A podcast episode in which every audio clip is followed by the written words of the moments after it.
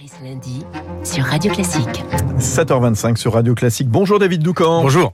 Rédacteur en chef du service politique Le Parisien. Alors ce sera l'événement, le premier des quatre débats télévisés du Congrès des Républicains ce soir sur LCI à 20h45.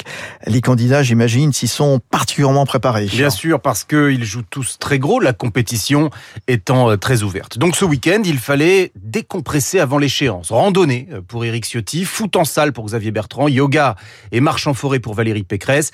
Euh, avant cela, ils ont tous énormément travaillé, fiches techniques préparées euh, par des hauts fonctionnaires ou des parlementaires, simulation euh, de débats avec des collaborateurs dans le rôle des adversaires, mais aussi un travail d'archiviste.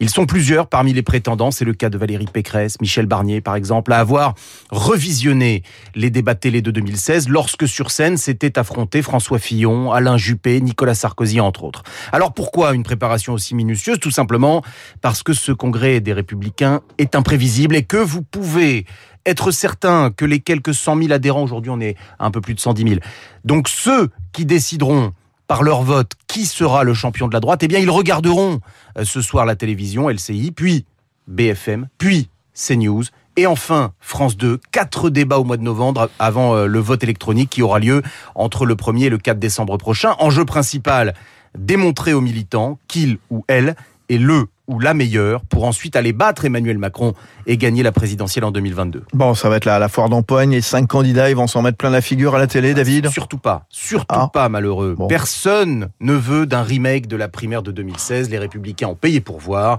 Alors cette fois-ci, la compétition se joue à fleuret moucheté, pas au calibre 38. D'ailleurs, vous avez sans doute remarqué, jusqu'à présent, pas une méchanceté, pas une boule puante, pas même une simple critique. C'est le congrès des bisounours. À la même époque, il y a cinq ans, François Fillon s'était déjà demandé si l'on pouvait imaginer le général de Gaulle mis en examen.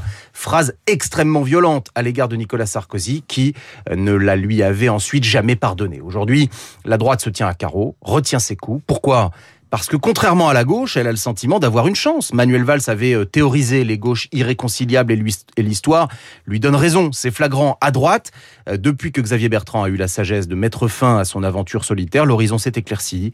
Il y aura un candidat unique et la probable présence de Zemmour peut faire baisser le seuil d'accès au second tour, rendant la qualification possible pour les républicains. C'est pour cela que les candidats résistent à la tentation du pugilat. Nous verrons euh, s'ils tiendront bon euh, quatre débats durant. Ensuite, après le 4 décembre, commencera au fond euh, le plus difficile. Il faudra se différencier d'Emmanuel Macron sans singer l'extrême droite. La droite aujourd'hui est presque réconciliée.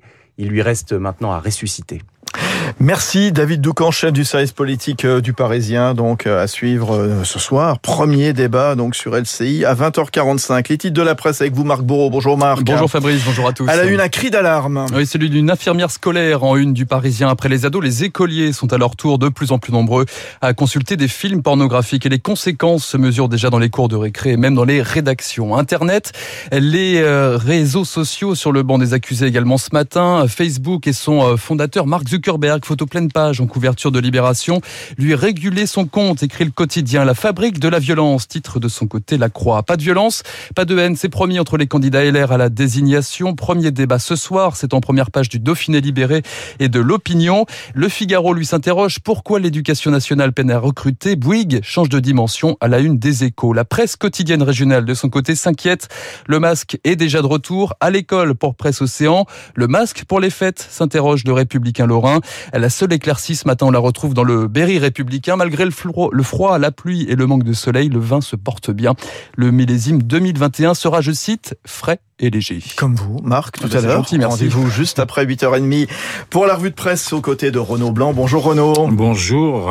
Votre invité tout à l'heure à 8h15. Eh bien, Fabrice, je recevrai l'ancien ministre des Affaires étrangères, Hubert Védrine, tour d'horizon de l'actualité internationale à 8h15 avec lui, Biden. Et les un an de sa victoire, les États-Unis, la Chine, le couple franco-allemand, Paris, Berlin, mais aussi euh, Paris et Londres, sans oublier la COP26, l'analyse éclairée d'Hubert Védrine. Dans trois petits quarts d'heure, comme tous les lundis, vous retrouverez Luc Pour commenter l'actualité.